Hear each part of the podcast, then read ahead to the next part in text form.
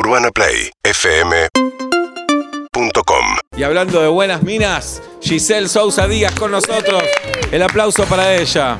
¿Cómo estás, Giselle? Muy bien, Bueno, normal. gracias por venir. Gracias, Gracias por estar con ustedes. nosotros. Vive en Villa Crespo, Giselle. No sé si Ajá. sabían. Bien. Tu pueblo natal. Ese.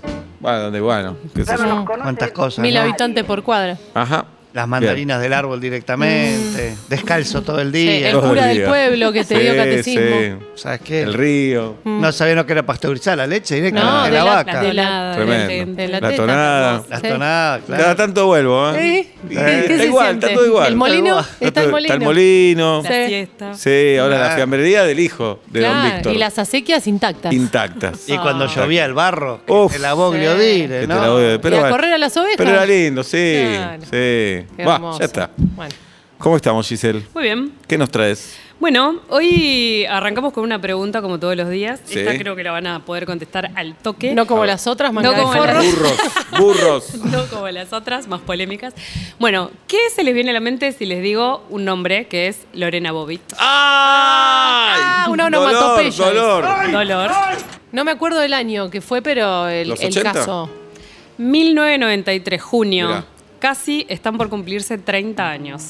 Bueno, si tenemos audiencia muy joven, les recordamos que es una mujer que le cortó el pene a su marido. ¿Decimos pene o decimos pito? Porque es raro pene, es medio Pito. científico. No, ¿Qué para mí cortar es pene. ¿eh? Para Cortar es pene. A mí es pito. Diríamos otra cosa en otro ámbito. pero claro. estamos Exacto. en un medio decimos pene. Pene, bueno. Una mudancera. Pues digo, pi- pi- intercalo. Dale. Digo, pe- ¿Qué mudancera, Juli? Creo que, no me acuerdo, algo de Bien. hijos. Ah, Bueno, Lorena Bobbitt. Yo estaba en sexto grado y saqué la cuenta y me imagino que ustedes también. También, No, che. no, no estábamos Sí, en yo ya estaba 11. recibido. Sí. Y, Mi hijo ya eh, tenía 15 años. No, mentira. Me acordaba. Sí. Lo mismo que se acuerda todo el mundo, la mujer que le cortó el pene a su marido. El noticiero, como pasaba la data y noticiero. listo, no estaba. El- Hoy estarían No, todo el tiempo hoy. en imágenes. Y de formas bastante polémicas, porque me puse a buscar y la fue, cómo se contaba esta historia en Estados Unidos. La mujer que eh, la esposa se vengó de su marido a rebanadas. Eh, se quiso separar el peor corte para un hombre. Digo, una cosa media crónica que hoy sería recancelada, pero sí se contó un poco la historia. ¿Alguna vez se preguntaron, porque yo no me hice esta pregunta hasta ahora, ¿por qué? No. No, la verdad que Muy no. bueno. ¿Cómo? yo no me acordaba. No, ¿cómo? A veces me lo quiero imaginar y, y me censuro. Me reprimo, no, no, no. quiero imaginármelo. Te da como Demasiado. baja presión. ¿Cómo? Yo decía, ¿por qué? Ya es una pregunta en Porque sí misma. para cortarlo y ya se Mm. me estruja el corazón, hay que tener mucha valentía también para cortarlo, ¿no? Como poca capacidad de asustarte, no sé. Fuerza. Por más Porque además el no odio es- que te puede llevar. No es pegar un tiro a no. la distancia. Claro, fuerza además. ¡Ah! Es ir a buscar el objeto, agarrar el pito. ¿O estaba dormido él? O el pito. Sí, Los dos. los dos. Dale, ¿Estaban Seba, en dormidos serio. puede ser o estoy diciendo cualquier cosa? Estaba dormido. Pa. Chicos. Te despertás seguro ahí, ¿eh? Sí, sí. Estaba dormido y remil mamado. Ah, Bueno, pero yo me decía, ¿cómo? Porque operativamente es como difícil, porque yo decía, una cosa es pegar un tiro a la distancia y otra cosa es como acercarse en la oscuridad, ejecutar el corte, agarrarlo y salir corriendo, que no se te caiga, que no se te pierda, correr. Bueno, se están imaginando toda la situación. Tremendo. Quiero hacerlo serio y no sé si voy a poder.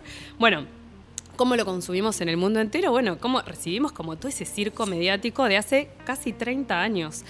¿Cómo se, cómo se cubrían estas historias? El circo mediático, imagínense, Estados Unidos, reyes de las cadenas de noticias, se llenó de periodistas de todo el mundo. Lo que nos enteramos es que una mujer de un, que vivía en un pequeño pueblo de un estado de Virginia le había cortado el pene a su marido. ¿Se acuerdan? ¿La recuerdan joven? ¿La recuerdan chiquita? Estamos viendo la foto en. estoy viendo la foto y me doy cuenta Y- que no le conocía la cara o no tampoco. recordaba, que es lo mismo. no sé. Mediana edad, ¿no? Treinta y pico, casi cuarenta, no sé. Yo también la recordaba como una mujer. ¿Y? Y cuando hablé con ella, resultó ser una chica que en el momento en que sucedió todo tenía 22 años. Mirá. Y había arrancado una relación, digo, se fumó todo este asedio mediático tipo O.J. Simpson, lo vimos, al año siguiente fue lo de O.J. Simpson, tienen esa imagen de la- las cámaras persiguiéndolo por, por la autopista, sufrió mucho ese, ese acoso, pero ella, lo que me cuenta, que la entrevisté el año pasado por primera vez, y ahí me entero como todo el lado B de la historia que nunca me había imaginado y que nunca había preguntado siquiera, es que Cuando ella llega a Estados Unidos, era una chica de 19 años, inmigrante ecuatoriana, lo cual ya te pone en una situación de desventaja.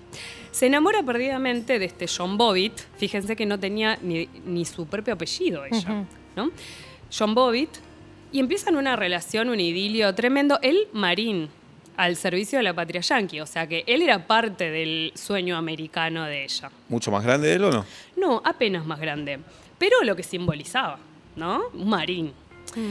Bueno, y ella apenas sabía hablar inglés, se había enamorado perdidamente, quería tener hijos, eh, era virgen, 19 años, una pibita.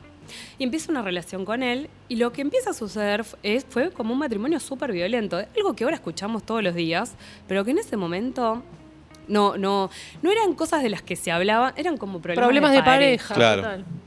la propia madre le decía a ella, ¿y vos qué hiciste para que se ponga tan bravo? ¿no? Como algo que medio Mirta Legrand que a veces Sí. escuchamos, bueno, que sigue pasando y era parte de ese momento. Ella, lo primero que me dice, es- me dijo, fueron cuatro años terribles. Y se, ¿Vieron cuando alguien habla con las manos y se pone las manos en el cuello? Y me, y me cuenta una vez que él la había querido matar, ahorcándola.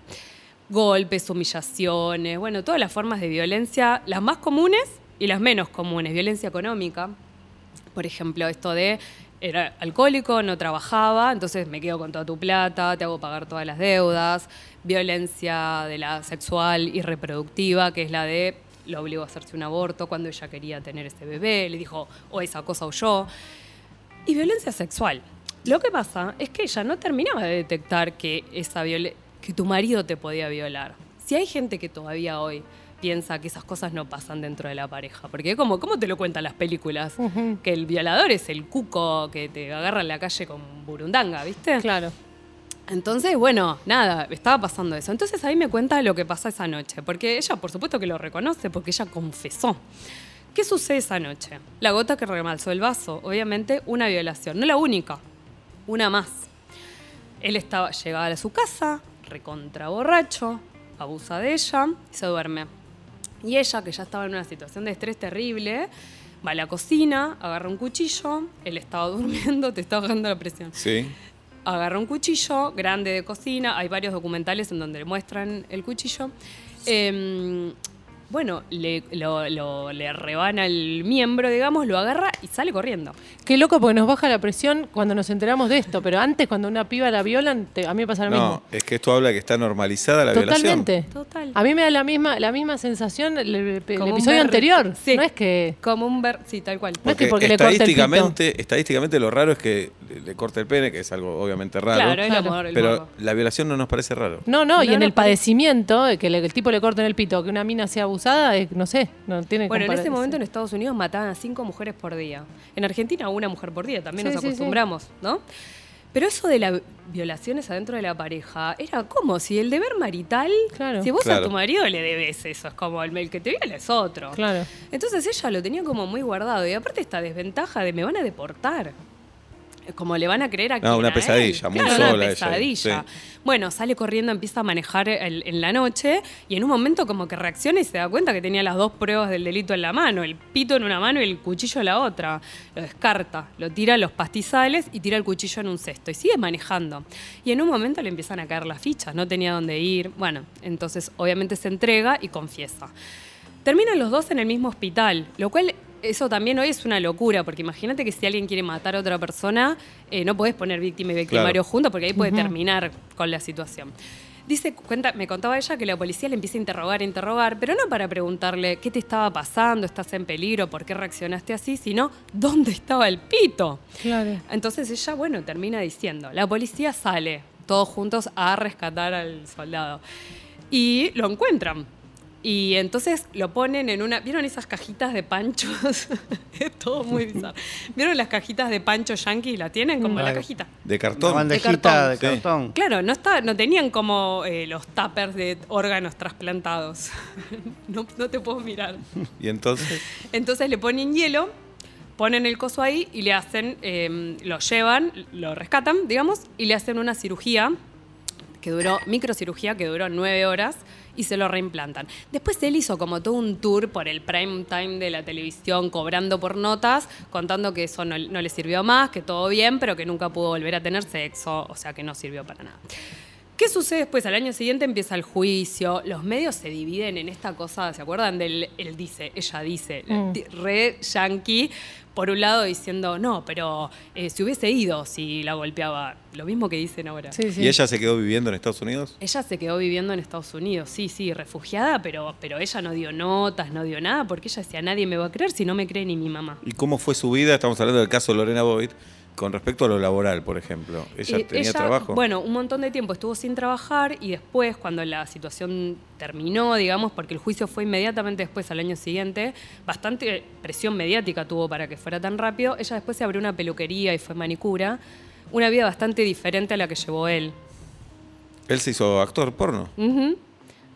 Él se hizo stripper, actor porno. Pero perdón, y nos metemos muy íntimo, pero si él decía que no podía tener más sexo, ¿cómo se hizo actor Bueno, porno? porque el morbo lo podía todo, ¿entendés? La primera de sus películas fue en 1994, al año siguiente de que sucedió esto, y se llamaba John Wayne Uncut.